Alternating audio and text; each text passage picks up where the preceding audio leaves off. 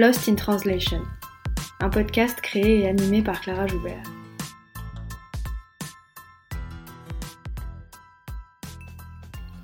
Lost in Translation, c'est un podcast sur la traduction et l'interprétation pour que celles et ceux qui parlent toujours avec les mots des autres puissent s'exprimer avec les leurs.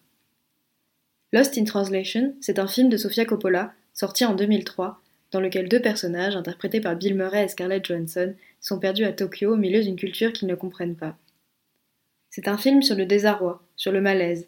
Le déphasage des personnages est à la fois spatio-temporel, culturel et linguistique.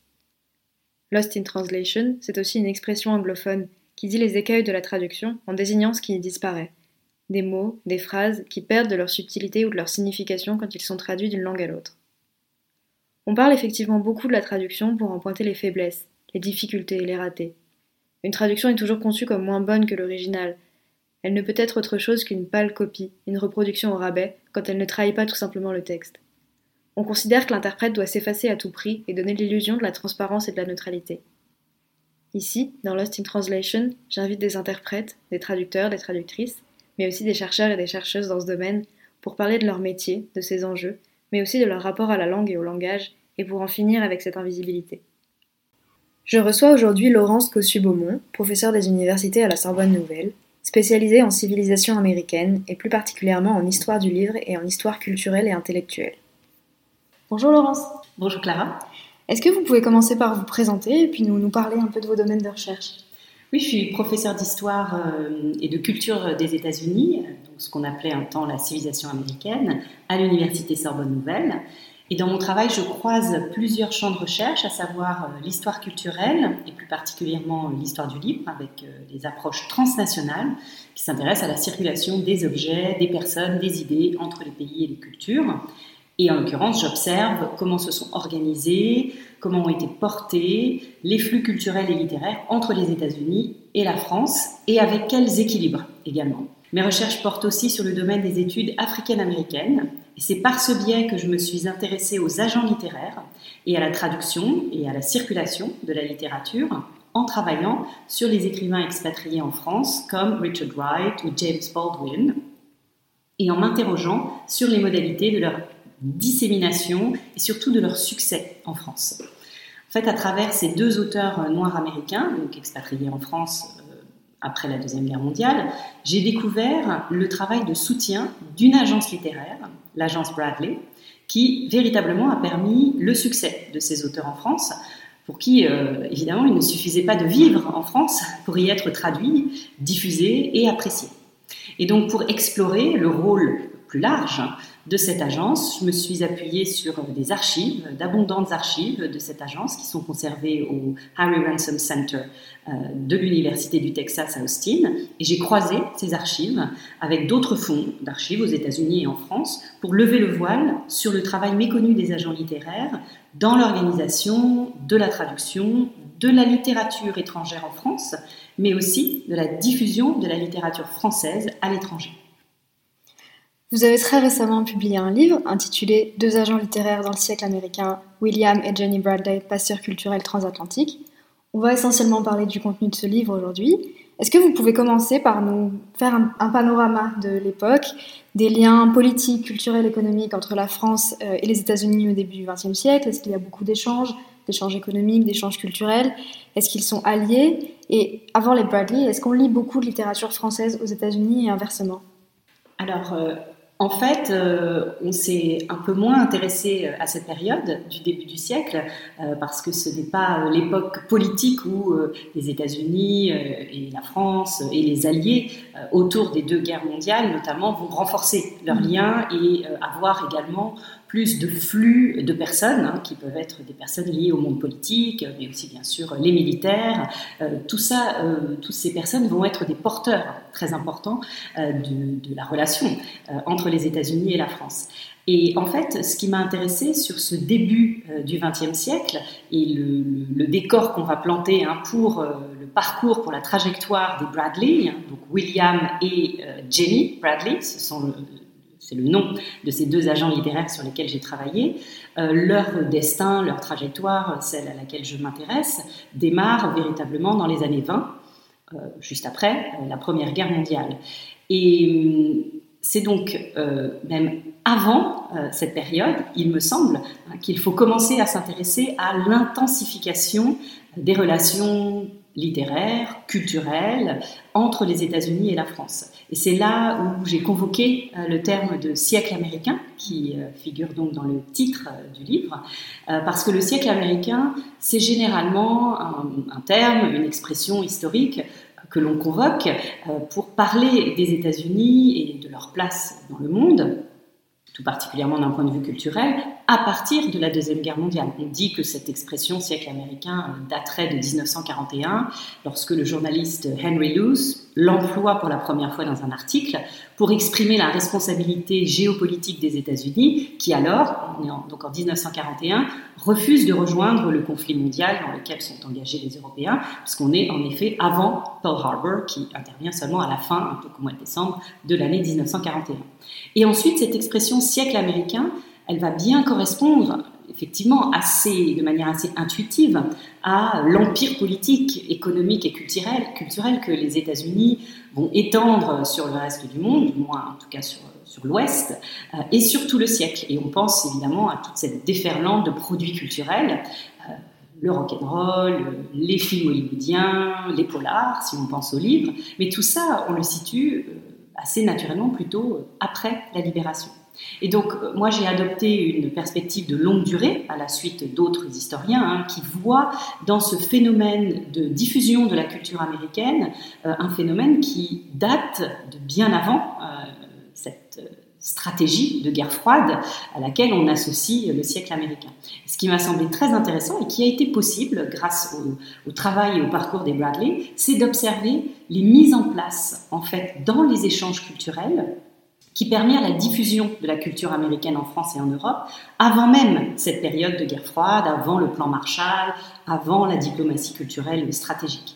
Et tout particulièrement, cette période de l'entre-deux-guerres très intéressante et elle révèle ces dynamiques avec euh, la présence de nombreux anglophones à Paris, on pourra peut-être y revenir, et avec la mise en place de rouages très concrets de diffusion de la littérature des États-Unis, puisque pour ma part, c'est bien dans une perspective histoire du livre que je me place. Et donc j'observe un siècle américain plus, plus élargi, plus diffus euh, que celui de la deuxième moitié du XXe siècle. On peut presque faire commencer au début du XXe siècle, euh, avant même qu'on assiste de manière plus visible à cette déferlante de, culture américaine. Donc vraiment pour moi, par exemple, le goût des Français, des lecteurs français pour la littérature venue des États-Unis a été forgé bien avant les années 50, 60, 70, grâce au catalogue des éditeurs français, mais aussi grâce à la qualité des traductions, grâce à la médiation d'intellectuels comme Malraux, par exemple, qui a préfacé Faulkner dès les années 1930,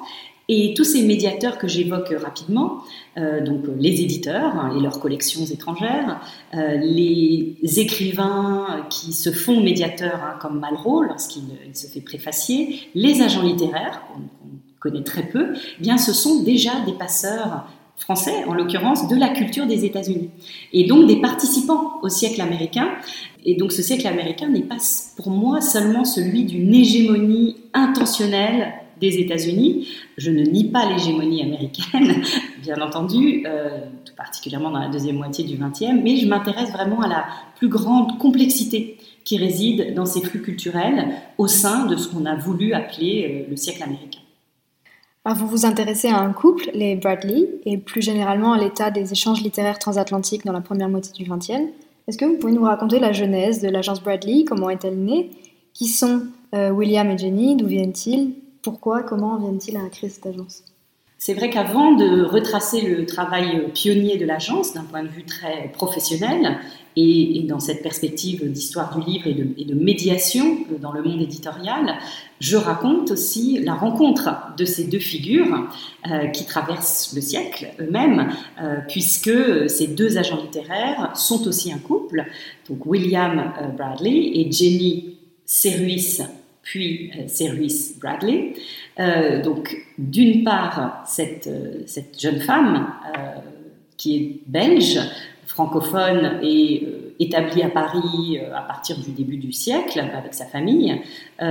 pendant la Première Guerre mondiale, cette jeune femme, Jenny Serruis, est très engagée à la Croix-Rouge, notamment avec son amie Madeleine Clémenceau, hein, qui est la fille de Georges Clémenceau. Donc on voit que Jenny Serruis vient d'un milieu de la très grande bourgeoisie, elle est très éduquée, elle est anglophile, elle a étudié en Angleterre, et elle est engagée pendant cette Première Guerre mondiale dans des associations d'aide euh, aux populations civiles.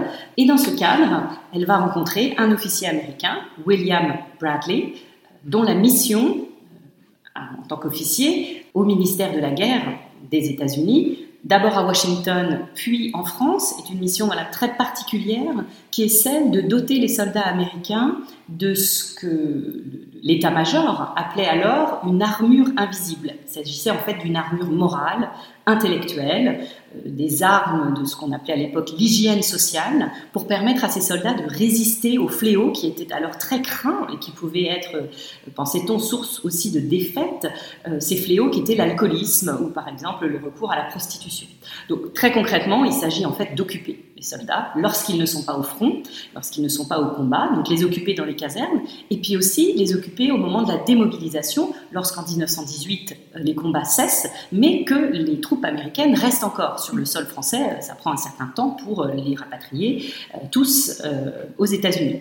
Et c'est donc là que le futur couple Bradley se rencontre vers 1918-1919, dans ce contexte, des programmes d'éducation mis en place pour les soldats américains en attente du retour au pays. Donc très, concrètement, hein, ça consiste par exemple à dispenser des, cours euh, ou à organiser des visites artistiques euh, dans le, dans Paris des peintres pour ces soldats américains démobilisés. Et c'est le cercle euh, dans lequel évolue Jenny Bradley, qui vient d'une famille aussi d'artistes. Sa sœur est euh, une grande sculptrice, elle a été l'élève de Rodin.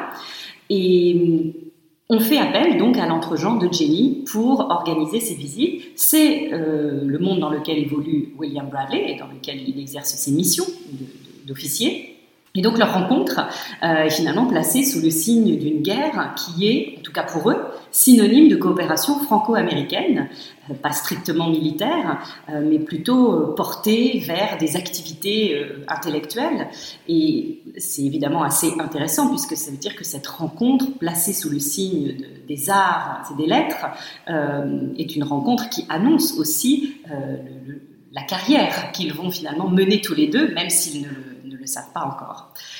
Et donc l'étape suivante de ce, couple, euh, c'est que euh, donc après cette rencontre vers 1918-1919, euh, William Bradley reste en France.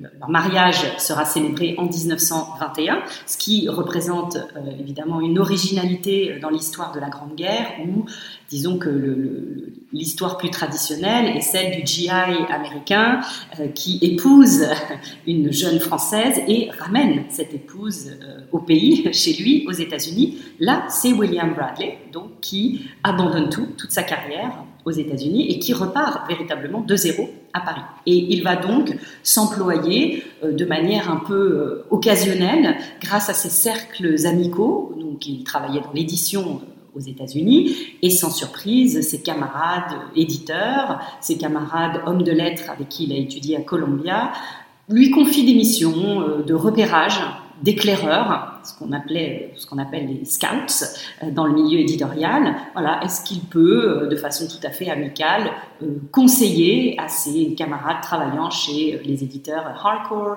Macmillan ou Knopf, donc aux États-Unis, est-ce qu'il peut conseiller des ouvrages de littérature française qui seraient susceptibles de marcher sur, sur le marché américain précisément Donc une sorte de porteur d'affaires. et puis, pour gagner sa vie aussi, euh, il va s'employer comme traducteur, puisqu'il est parfaitement bilingue, euh, maîtrise très bien le français. Et donc, euh, ça, cette fois, c'est grâce au cercle de sa fiancée puis de son épouse, donc Jenny, Service Bradley, qu'il va devenir le traducteur de Georges Clémenceau pour ses ouvrages de guerre, puis, dans une veine beaucoup plus littéraire, des essais de Paul Valéry. Donc il s'emploie euh, comme traducteur et de fil en aiguille, ces, contacts répétés finalement à la fois avec des éditeurs français et des éditeurs américains, euh, eh bien au fil de ces contacts, William Bradley constate un manque en France, celui d'un intermédiaire international pour faire le lien entre ces deux marchés éditoriaux. Et il monte son agence en 1923, l'agence William Aspinwall Bradley. Alors les Bradley sont des agents littéraires, ce qui est finalement un métier assez flou et assez protéiforme. Quelles sont exactement leurs activités et est-ce qu'ils ont inventé ou réinventé ce métier? En effet, c'est un métier assez flou et tout à fait euh, protéiforme, euh, un métier qui d'ailleurs n'existe pas en France avant William Bradley, même si d'autres vont le rejoindre assez vite euh, durant cette période d'entre-deux-guerres. Néanmoins, une des manières de, décrire cette agence Bradley est qu'elle est pionnière d'une profession en France et qu'il va donc lui appartenir de définir les périmètres et les tâches de la profession. Alors, ce qui est intéressant aussi, euh, parce que ça se répète, c'est cette transition qu'ont effectué les Bradley entre le métier de traducteur, traductrice, car je ne l'ai pas dit, mais Jenny Bradley a aussi été traductrice. Euh, elle a traduit un certain nombre d'ouvrages euh, britanniques. Elle, a aussi, elle va aussi plus tard traduire une pièce de Joyce. Et donc tous les deux ont occupé des activités de traducteur et effectuent cette transition vers le métier d'agent. Et ce qui est intéressant, c'est que ce modèle va finalement se répéter. Parce que parmi euh, les agents, agentes littéraires qui rejoignent les Bradley sur, euh, sur la place parisienne, on va dire dans, dans ces années d'entre-deux-guerres, euh, il va y avoir Marguerite Siatiel, il va y avoir Denise Clairouin, qui toutes deux sont des traductrices, qui ont fait évoluer leur carrière vers une carrière d'agente littéraire, ce qui se fait assez naturellement, en fait, grâce aux contacts noués, notamment des contacts privilégiés avec les auteurs qu'elles traduisent, ou encore avec les éditeurs pour qui elles traduisent. Denise Clairvoin, par exemple, est la traductrice de D.H. Lawrence euh, en France. Euh, je dois mentionner aussi un autre agent euh, qui ne vient pas de la traduction, qui est Michel Hoffman, qui lui ouvre son agence en 1934 et dont le, parcours a été raconté par, et analysé par une chercheuse, Cécile Cottenay, qui a travaillé sur, sur cette agence Michel Hoffman cette mention de Michel Hoffman euh, me permet de le rapprocher de William Bradley pour dire que euh, ces deux hommes, en fait, finalement, importent le métier depuis le monde anglophone. Euh, William Bradley vient de New York, Michel Hoffman est un russe exilé qui est passé par Londres, et c'est de ces deux, ces deux espaces anglophones qu'ils amènent le métier vers Paris, car la profession, elle, si elle est nouvelle en France, est parfaitement bien ancré dans le monde éditorial anglophone. Euh, dès la fin du 19e siècle, on a des exemples de grands agents littéraires euh, qui euh, sont notamment connus pour leurs liens très proches avec de grands auteurs dont ils ont porté les carrières. On peut citer Alexander Watt avec Rudyard Kipling, ou on peut encore citer James Pinker, qui est l'agent célèbre de Joseph Conrad. Donc ces agents existent au préalable, mais effectivement, euh, le métier est nouveau euh, à partir du début des années 1920 grâce à Bradley en France et à Paris et à partir des années 30 avec l'ajout de Michel Hoffman qui est également une, figure majeure. Alors, je dirais aussi que donc dans la définition de ce nouveau métier euh, à, Paris, tout d'abord, ça ne va pas durer, mais tout d'abord, le métier est accueilli véritablement à bras ouverts par la profession des éditeurs français. Euh, il est tout simplement vu comme très utile, voire indispensable pour l'accélération des échanges internationaux et donc au bénéfice des éditeurs français qui confient à William Bradley leurs auteurs français pour les diffuser aux États-Unis et qui confie à William Bradley finalement toutes les tâches un peu ingrates qui, euh, vont lui incomber euh, pour les négociations avec des éditeurs du monde anglophone pour obtenir des traductions d'auteurs étrangers à vendre et à diffuser en France. Donc ces, ces tâches un peu euh, ingrates, c'est aussi euh, des tâches qui présentent la difficulté d'être dans une langue étrangère. Il n'y a pas forcément chez les éditeurs français euh, de personnes à même de lire des manuscrits en anglais. Et en cela, William Bradley va continuer à jouer son rôle d'éclaireur, hein, de scout, de porteur d'affaires, celui qui repère des livres et qui vient les proposer aux éditeurs français qui ne seraient pas forcément en mesure de les, évaluer. Il va aussi euh, avoir dans son portefeuille d'action euh, un autre rôle qu'on définit aujourd'hui comme celui de sous-agent, C'est-à-dire qu'il est non pas l'agent d'un auteur, comme on l'imagine plutôt aujourd'hui, mais il est l'agent d'un éditeur. Donc en cela, en France, l'agence Bradley représente Gallimard, Grasset, Calman-Levy, Plomb. Euh, et bien sûr, l'agence Bradley représente aussi, côté euh, américain, Knopf, Macmillan, Harcourt, que j'ai mentionné tout à l'heure, où il a de véritables liens d'amitié. Donc il est éclaireur, euh, il est sous-agent, il sert donc de, contact intermédiaire entre les éditeurs, et il est aussi, c'est le troisième volet de, ses tâches, il est aussi co-agent, puisque euh, j'ai expliqué que les agences littéraires avaient pignon sur rue en Grande-Bretagne et aux États-Unis, la profession y était très bien implantée, et bien des accords vont se nouer entre agences littéraires une des agences les plus célèbres avec euh, laquelle Bradley travaille en lien très étroit, c'est l'agence Curtis Brown, qui est justement l'agence de grands auteurs comme D.H. Euh, Lawrence. Et donc, pour cela, pour toutes ces missions, euh, dont on voit bien qu'elles ne peuvent pas véritablement être accomplies ni par les éditeurs étrangers bah, qui ne sont pas en France, ni par les éditeurs français qui n'ont pas vraiment toutes ces capacités linguistiques, mais je pourrais ajouter aussi fiscales, pour euh, gérer euh, les contrats euh, sur deux marchés. Pour toutes ces missions, il touche entre 10 et 20% de commissions euh, des commissions qui sont parfois discutées, on peut dire que dans les courriers, euh, il y a parfois des désaccords sur le montant des commissions, mais c'est souvent des désaccords qui sont liés euh, non pas à la somme totale, mais plutôt au partage, puisque en fait, comme il y a beaucoup d'intermédiaires successifs, on l'a dit, co-agents, sous-agents, parfois le, traducteur ou la traductrice a lui-même été le, contact premier, donc euh, les, polémiques, en quelque sorte, euh, sont plutôt liées à la répartition, mais pas vraiment sur le fait de toucher euh, cette, commission. Par contre, il y aura de grandes tensions qui viendront se, développer, notamment entre Bradley et les éditeurs français, lorsque Bradley aura en quelque sorte l'affront de vouloir euh, se doter d'une nouvelle tâche, d'une nouvelle mission, qui va être celle de représenter directement les auteurs. Ça, c'est la ligne rouge que euh, les éditeurs français ne vont pas accepter. Il y aura une levée de bouclier contre lui de la part d'une d'une coalition euh, d'éditeurs français qui se liguent contre lui. Et par la suite, euh, toujours dans cette période d'entre-deux-guerres, des tensions resteront perceptibles, notamment avec Gallimard, qui est pourtant un de ses principaux partenaires, euh, en raison de cette ligne rouge qui a été franchie par Bradley, qui a voulu représenter directement des auteurs français, je dois ajouter, puisque pratiquement depuis le début, Bradley est par contre le représentant direct d'auteurs anglophones, américains en l'occurrence, comme par exemple Claude McKay ou Gertrude Stein. Ça, ça ne pose pas de problème parce que euh, ça, se passe dans le monde anglophone, même si ces deux auteurs vivent en France. Euh, c'est lorsqu'ils s'imposent comme un nouvel intermédiaire éventuel entre des auteurs français et des éditeurs français que euh, là, il se voit empêché de, de faire progresser sa carrière dans ce sens-là. Alors, vous nous avez parlé justement des, du partage des commissions, etc. C'est vrai que j'ai l'impression qu'il y a beaucoup d'acteurs dans le monde éditorial euh, à cette époque-là. Qui, sont exactement ces acteurs? Donc, il y a les maisons d'édition, les traducteurs, les auteurs. Est-ce qu'il y a aussi les critiques littéraires, j'imagine, qui ont un poids euh, conséquent?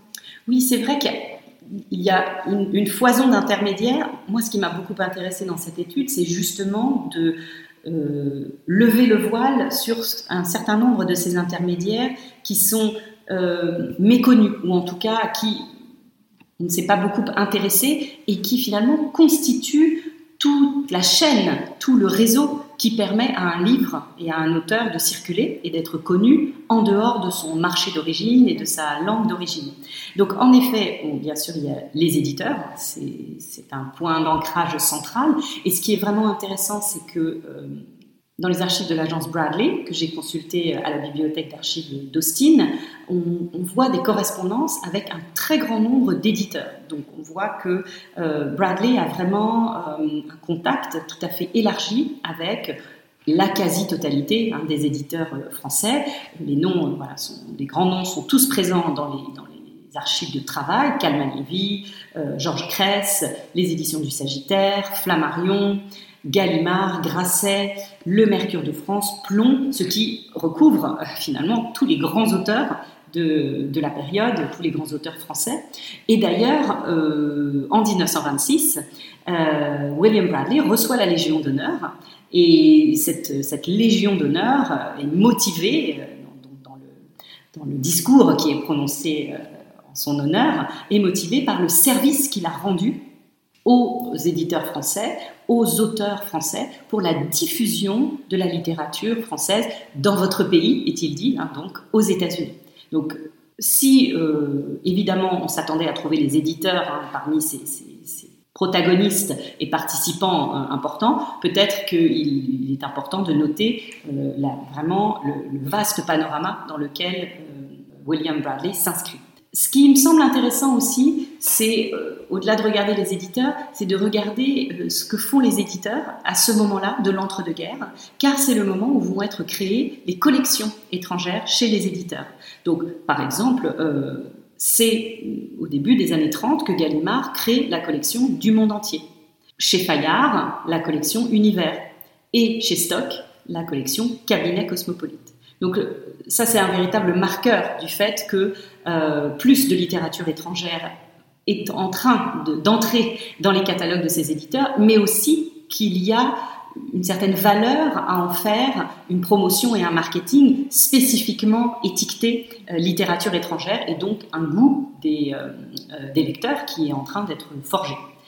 À la tête de ces collections, il y a des figures qui peuvent être des critiques littéraires, qui peuvent être des auteurs, qui peuvent être des traducteurs également. C'est ce que Laurent Jean-Pierre a appelé les hommes doubles pour, euh, pour, une autre période et j'ai trouvé que l'expression était tout à fait euh, adéquate pour euh, ces figures. parmi ces figures, on peut citer André Malraux, par exemple, hein, qui est directeur de collection, qui est écrivain, bien sûr, mais aussi directeur de collection chez Gallimard, qui préface à l'occasion des auteurs de littérature américaine, comme Faulkner. Il y a Paul Morand, qui est lui-même aussi euh, un auteur français qui va être diffusé aux États-Unis, qui est un fin connaisseur des États-Unis. Il a écrit lui-même un, ouvrage sur New York. Euh, et c'est donc directement à lui, à Paul Morand, que l'agence Bradley soumet parfois des titres. On peut encore citer Régis Michaud, qui est un professeur de littérature française à l'Université de Californie, l'auteur d'un panorama de la littérature américaine et qui est directeur de collection chez Boivin. Donc, j'étais très intéressée par la découverte de ces hommes doubles. Alors, c'est pas une véritable découverte, puisque là encore, Paul Morand et André Malraux ne sont pas des inconnus, mais ils sont moins connus pour ce rôle, finalement, de, de, médiateur qu'ils ont, euh, qu'ils ont joué. Euh, et puis, on pourrait citer, euh, puisque il y a un grand traducteur euh, en la personne de Marcel Duhamel. Et pour faire un petit saut euh, après la Deuxième Guerre mondiale, puisque l'histoire des Bradley continue aussi après ce moment pionnier de l'entre-deux-guerres, Marcel Duhamel, qui est aussi un grand traducteur chez Gallimard, va être celui qui crée la collection La série noire des polars, qui va rencontrer un grand succès et qui, lui aussi, incarne un de ces médiateurs, un de ces passeurs au rôle euh, assez multiples euh, qui vont faire en sorte que euh, la littérature nord-américaine va connaître un grand succès auprès des lecteurs français. Est-ce que vous pouvez nous donner des exemples d'auteurs français et américains ou de titres de livres qui ont voyagé et qui ont été découverts d'un côté ou de l'autre de l'Atlantique grâce à l'agence Bradley? Oui, alors parmi tous les éditeurs hein, que j'ai cités tout à l'heure, c'est vrai qu'ils euh, recouvrent un grand nombre des, grands noms, ou des moins grands noms d'ailleurs, de la littérature française de l'époque. Hein. Donc chez Flammarion, par exemple, il y avait Mauriac et Morand. Chez Gallimard, euh, André Gide, Joseph Kessel, Paul Valéry. Chez Grasset, on trouvait Sandra, Giraudoux, euh, Mauroy. Euh, et puis, au-delà de ces, de ces grands noms, ce qui m'a aussi intéressé, c'est parfois des auteurs moins connus aujourd'hui, qui sont moins passés à la postérité. et je pense par exemple à un auteur qui s'appelle Jean Schlumberger, qui avec son roman Saint-Saturnin en 1931, donc présenté hein, aux États-Unis par l'agence Bradley, est choisi par le club de lecture hein, et de diffusion de livres qui s'appelle le Book of the Month Club aux États-Unis, qui est donc un club de lecture et un, de, vente par correspondance euh, de livres euh, qui envoie à ses abonnés, à ceux qui y souscrivent, un livre par mois hein, qui est sélectionné. Donc c'est pas du tout euh, une institution qui est dédiée à la littérature étrangère. Normalement, ce sont des livres des États-Unis. et là, en fait, en février 1932, le livre de Schlumberger est choisi en même temps que Night Flight, hein, vol de nuit, de Saint-Exupéry. Donc c'est une double sélection en 1932 de deux euh, ouvrages français, euh, ce qui va faire, on peut le dire, la fortune, en tout cas de ces deux auteurs, puisque, je vais donner un exemple, hein, si au début William Bradley avait réussi à négocier un avaloir de 300 dollars pour Schlumberger euh, pour euh, donc la traduction de son livre aux États-Unis et la diffusion de son livre par l'éditeur américain Dodd Mead and Company. Euh, ensuite, on voit que après la sélection par le Book of the Month Club, pour son premier montant de droit, il touche 5000 dollars. On voit évidemment l'effet engendré par cette sélection, par un prix, si ce n'est prestigieux, en tout cas tout à fait efficient. et on voit bien en quoi ceci est effectivement à l'avantage des auteurs français, mais aussi de leurs éditeurs, hein, puisque les, ventes s'en trouvent euh, évidemment augmentées. Donc il y a ces auteurs très célèbres français que j'ai cités, les Kessel, les Valérie, les Gide, etc.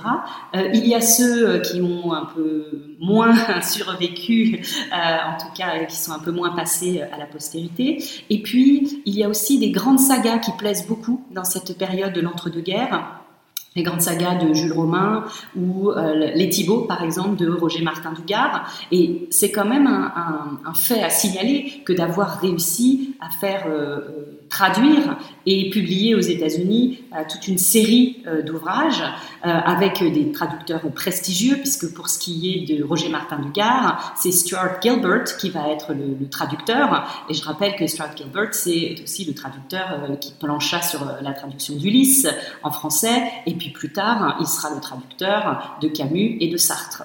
Donc il y a aussi des grandes figures de la traduction euh, qui émergent euh, et qui émergent aussi, peut le dire peut-être indirectement, grâce au travail des Bradley, puisque ce, flux augmenté euh, de, livres qui traversent l'Atlantique, il faut bien qu'il soit porté aussi par des traducteurs qui s'en trouvent de plus en plus sollicités.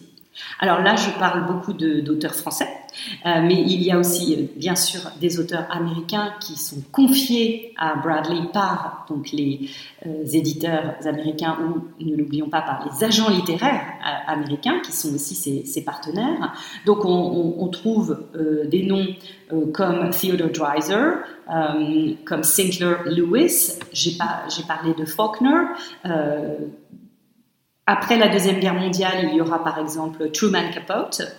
Euh, mais euh, ce qui est aussi intéressant pour les, auteurs euh, américains, j'en ai dit deux mots tout à l'heure, ce sont les auteurs qui vivent en France. Et notamment Claude Mackay, pour qui, donc, qui est un auteur de, la Renaissance de Harlem, qui vit non pas à Paris mais à, à Marseille, puis ensuite en Espagne, et dont William Bradley s'occupe et donc dont il organise finalement euh, la publication à la fois aux États-Unis et en France.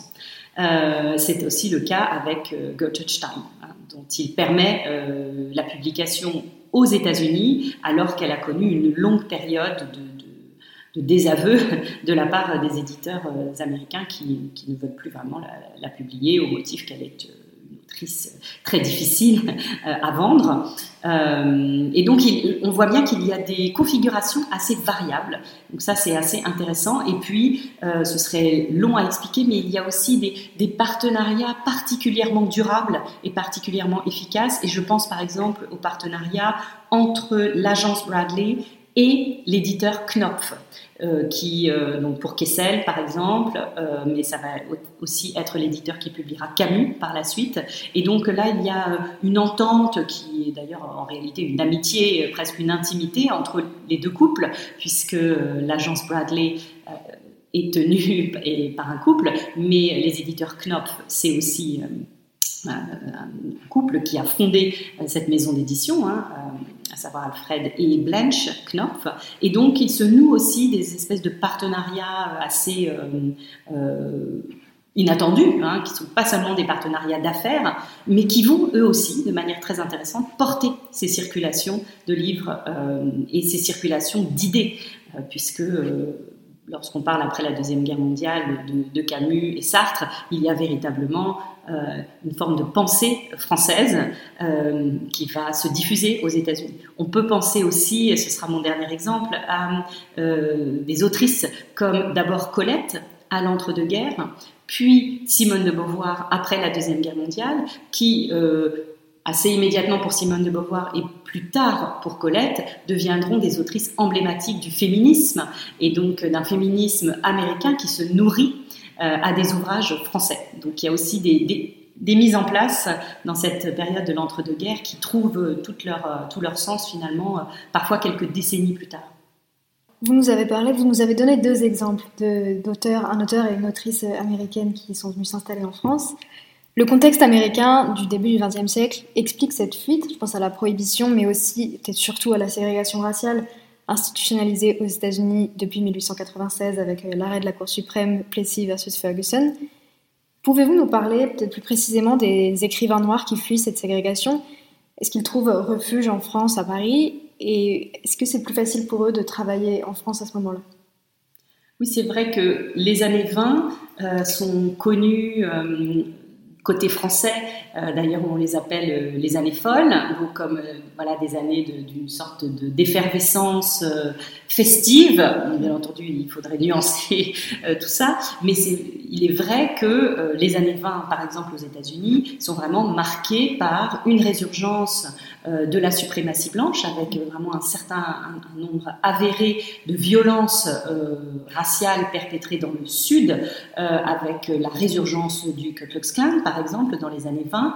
Euh, donc, c'est aussi la période de la, prohibition, donc avec euh, une empreinte morale euh, très forte sur la société américaine, qui passe aussi par une censure euh, tout simplement d'ouvrages, hein, une censure de ce qui peut être écrit, euh, diffusé, et selon la loi américaine à l'époque, en réalité, la censure de ce qui peut être diffusé par la poste, mais ce qui pose problème de l'envoi des livres. C'est donc un moyen détourné de faire de la censure.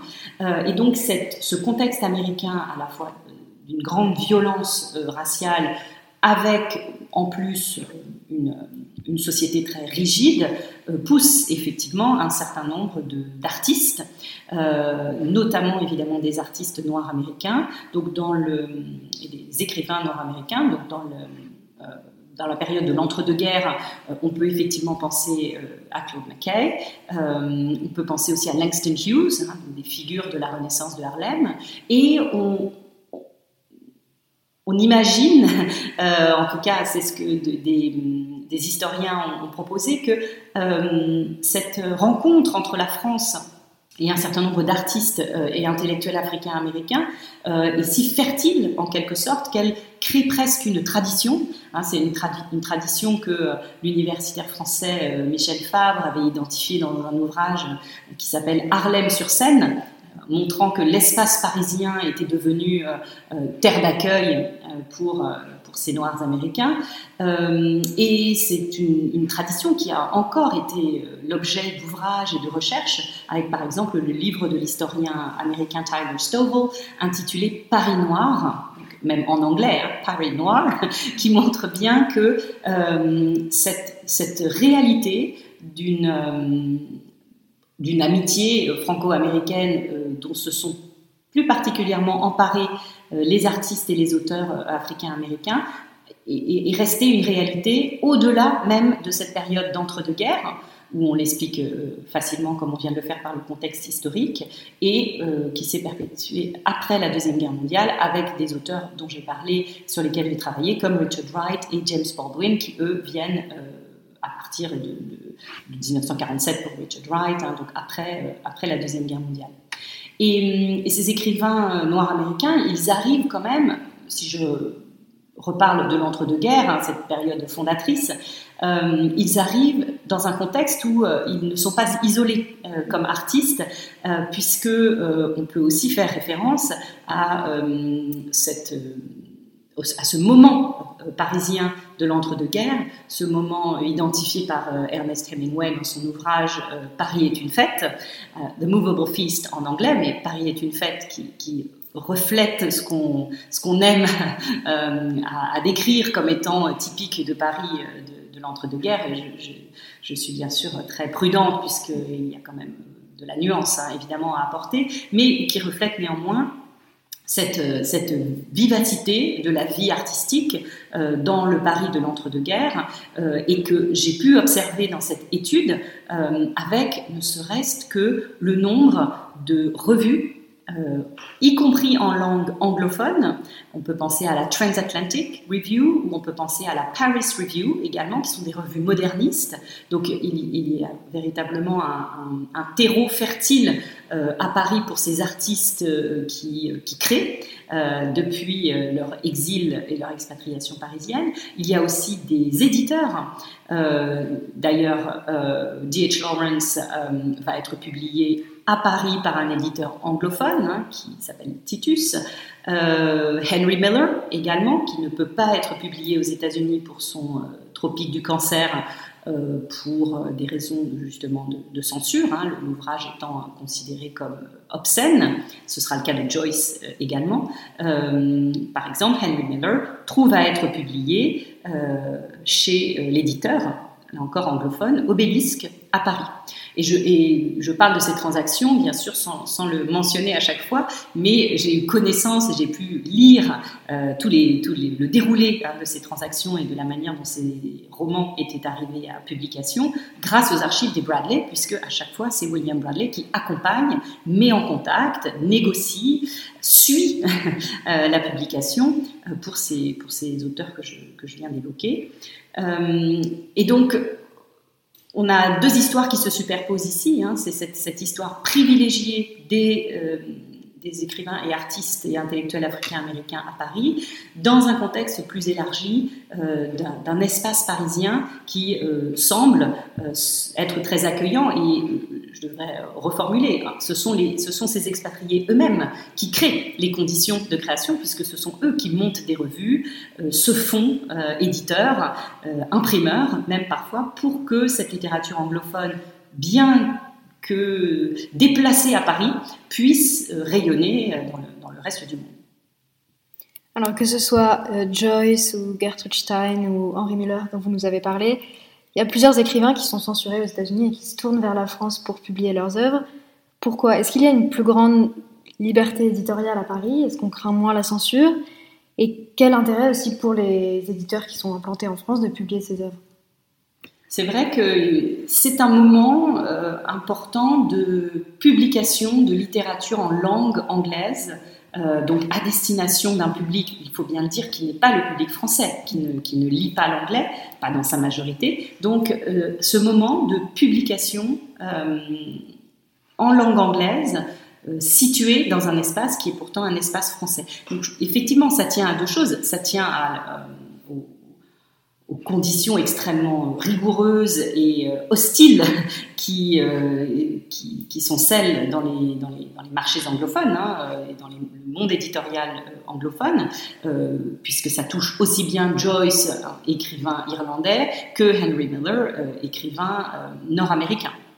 Donc effectivement, il y a une forme de repoussoir dans ces, dans ces pays anglophones qui ne sont pas accueillant pour cette littérature frondeuse, euh, irrespectueuse, euh, cette littérature moderniste finalement qui deviendra canonique, mais qui est trop pionnière pour, trouver sa place dans ces, sociétés qui la refusent.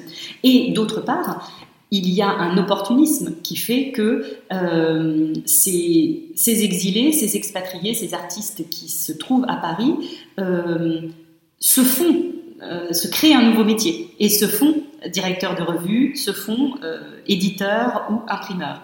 Donc une, sorte d'opportunisme professionnel. Et en cela, euh, sans bien sûr tout ramener euh, au Bradley, mais on peut trouver des traces dans leurs archives. par exemple, lorsque Gertrude Stein, qui ne parvient pas à se faire publier aux États-Unis, songe à s'auto-publier et donc à monter une maison d'édition avec sa compagne Alice Strauchless. elle prend tous ses renseignements auprès de son agent, William Bradley. Donc il y a des courriers, où elle pose des questions très concrètes de montage économique, de fiscalité. Donc euh, le fait qu'il y ait une communauté importante anglophone à Paris permet euh, cette, euh, finalement cet esprit d'entreprise aussi qui accompagne l'esprit créatif qui est bien sûr présent. Et, tout ça est très intéressant parce que cela vient illustrer en fait des, analyses qui ont pu être faites euh, sur Paris, euh, Paris étant une sorte de capitale de la République des lettres pour Pascal Casanova, ou encore, euh, a-t-elle dit, un méridien de Greenwich de la littérature. Oui, justement, j'ai relevé cette expression que vous utilisez dans votre livre.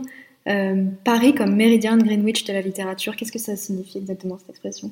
Alors, ça, signifie que le, sens littéraire de Paris n'est pas qu'un sens français, franco-français, euh, c'est-à-dire que la place parisienne, l'espace parisien à cette époque euh, n'est pas un espace qui est fermé aux littératures étrangères, mais ce qui, me paraît euh, très intéressant dans tout ça, c'est que finalement, en regardant qui sont tous ces acteurs protagonistes, hein, qu'ils soient donc des auteurs, des traducteurs, des éditeurs, euh, des imprimeurs, euh, on voit bien que ce n'est pas l'idée que Paris donne le ton, euh, qu'il y aurait un goût parisien, que ce qui se lit à Paris donne le ton pour le reste du monde. C'est pas du tout dans le sens-là qu'il faut comprendre cette idée de, de méridien de Greenwich, hein, qui serait une forme de, Paris est prescripteur de, de ce qu'est la bonne littérature, ce serait un peu réducteur. Non, ce qui est intéressant, c'est que Paris euh, est une capitale de la littérature étrangère également, avec la présence même de ces étrangers euh, en France et avec la présence même d'ouvrages publiés en langue étrangère en France. Et c'est ce que euh, l'historien Jean-Yves Mollier a, c'est ce qui lui a permis de faire référence à Paris comme étant la capitale des littératures étrangères. Ce qui est tout à fait différent que de dire euh, euh, Paris euh, a vocation d'être un prescripteur de ce qu'est la belle littérature. Vous qualifiez les Bradley de, passeurs, notamment dans le titre du livre, vous parlez de passeurs culturels transatlantiques. Que signifie pour vous le terme passeur? Alors c'est euh, un mot euh, évidemment euh, qui peut être problématique. C'est un mot qui, qui peut parfois être utilisé un peu à la légère, ou en tout cas pour effectivement décrire tellement de protagonistes, d'acteurs différents qu'il a pu en devenir problématique. Moi, ce qui m'a intéressé avec le mot passeur, c'est justement le fait qu'il puisse accueillir des tas de fonctions, de professions, d'approches différentes. Pour moi, euh, les Bradley sont des passeurs culturels transatlantiques parce qu'ils ne sont pas seuls.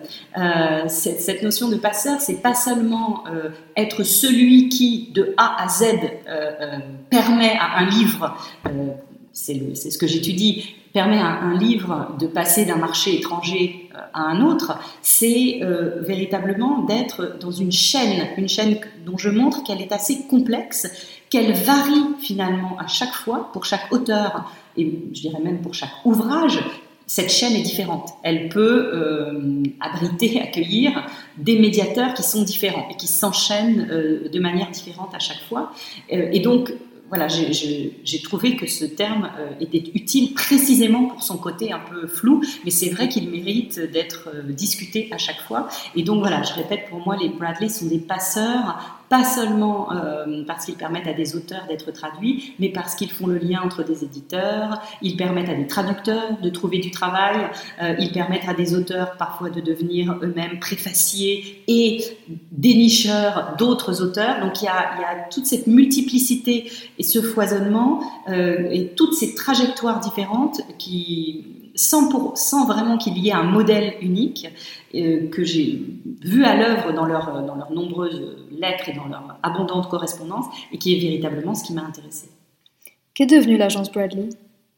Alors l'agence Bradley, donc, euh, qui était fondée hein, en 1923, dans mon ouvrage, je m'intéresse essentiellement à ces aux décennies fondatrices de l'entre-deux-guerres, euh, tout simplement parce que le, matériau était déjà tout à fait abondant, euh, mais l'agence Bradley continue son travail au-delà de la Deuxième Guerre mondiale. Il faut dire que William Bradley décède en 1939, il, succombe à une maladie, et après le hiatus de la Deuxième Guerre mondiale, où il faut dire que la correspondance de l'agence Bradley est vraiment réduite à, très peu, puisque les, courriers eux-mêmes, hein, euh, postaux en temps de guerre, sont tout à fait réduits. Dès euh, la libération, euh, Jenny Bradley reprend le flambeau. Je n'ai pas insisté sur ce point, mais pendant les années d'entre-deux-guerres, l'agence est véritablement menée à quatre mains.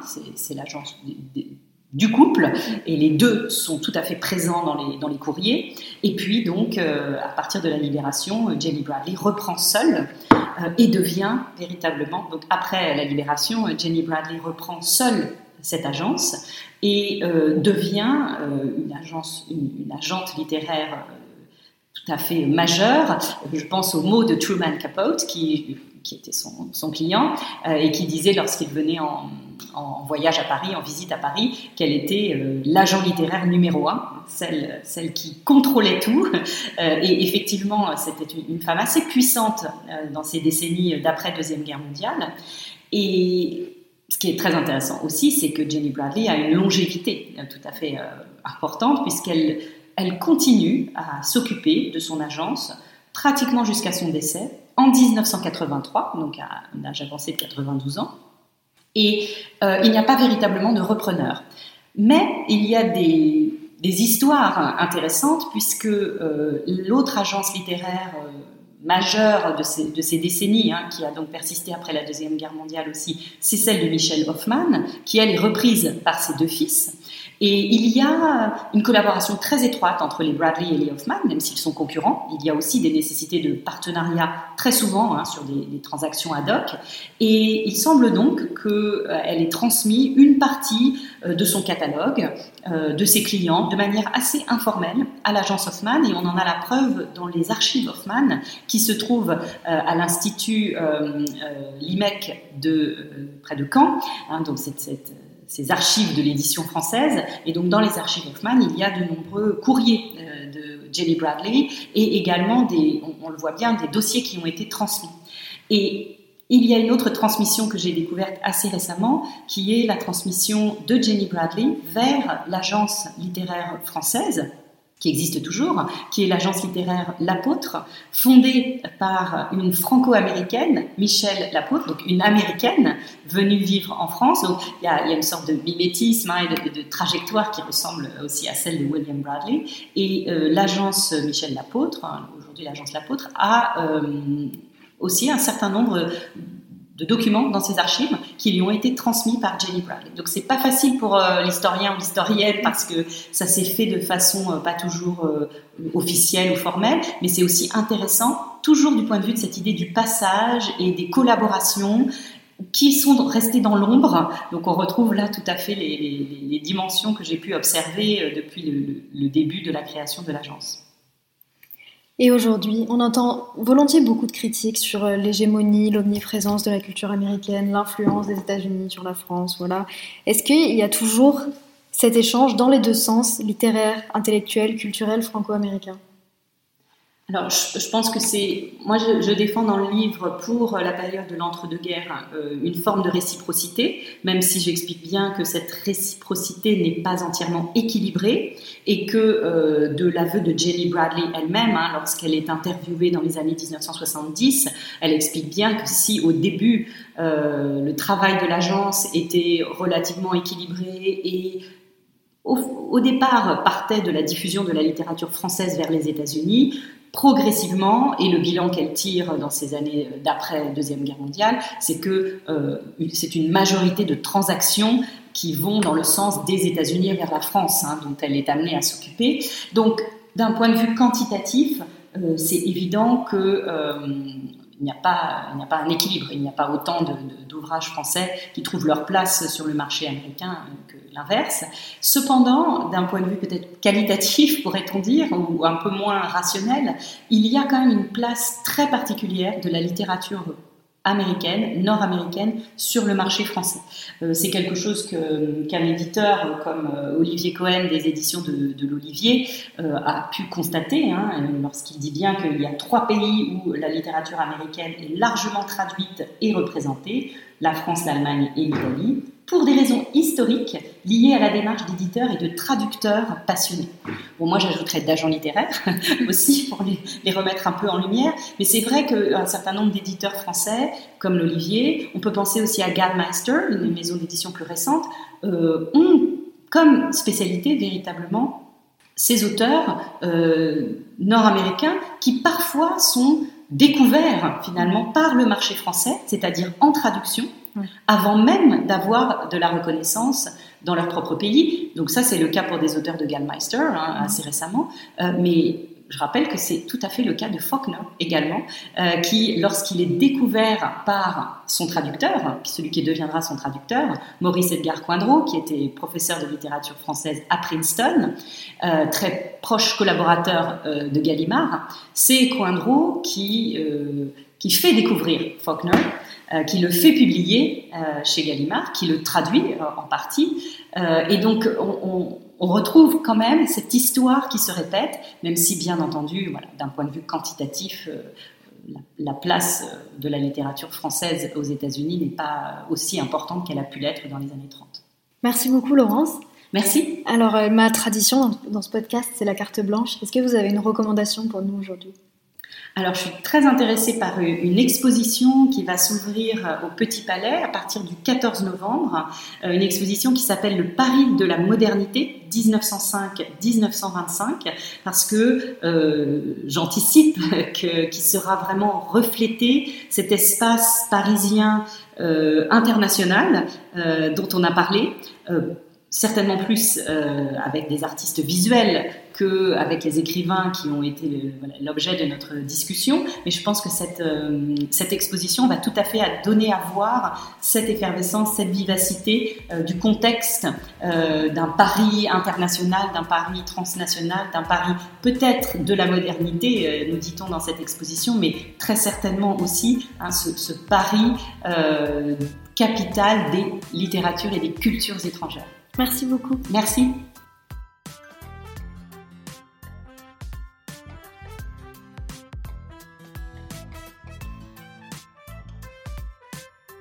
Si vous voulez tout savoir sur l'agence Bradley et sur l'histoire du livre et de l'édition au sein du couple franco-américain pendant la première moitié du XXe siècle, vous pouvez lire le livre de Laurence, intitulé Deux agents littéraires dans le siècle américain, William et Jenny Bradley, passeurs culturels transatlantiques, paru plus tôt cette année. Vous pouvez aussi assister dès le 14 novembre à l'exposition sur le Paris de la modernité au Petit Palais à Paris. Par ailleurs, en ce moment et jusqu'au 28 janvier 2024, vous pouvez vous rendre au musée du Luxembourg pour visiter l'exposition sur Pablo Picasso et Gertrude Stein dont nous avons parlé dans cette discussion. C'est la fin de cet épisode, merci de nous avoir écoutés. Je suis toujours à la recherche d'invités, alors si vous avez des suggestions, ou mieux encore si vous avez envie de venir dans le podcast, n'hésitez pas à m'écrire à lostintranslation.lepodcast.gmail.com. Je vous laisse ici et je vous dis à bientôt pour un nouvel épisode.